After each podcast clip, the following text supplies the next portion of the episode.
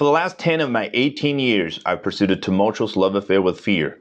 I'm a professional free skier, and twin tipped skis, 22 foot half pipes, and double cork rotations are my main sources of adrenaline, the truly addictive core of extreme sports.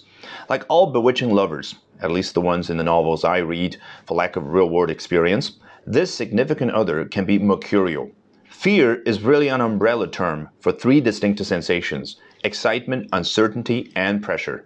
I've learned that the nuanced indicators of each of these feelings can be instrumental to success when recognized and positively leveraged, and harbingers of injury when ignored.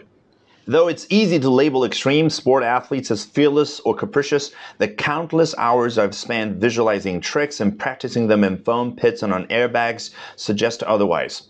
It is biologically counterintuitive for us to place ourselves in positions of risk. And while we make every effort to physically prepare, no amount of metaphorically safety netted practice can equate to the unforgiving snow slope that rushes up to meet us after steep kicker launches us into the air. Instead of ignoring fear, we build unique relationships with it by developing a profound sense of self awareness and making deliberate risk assessments.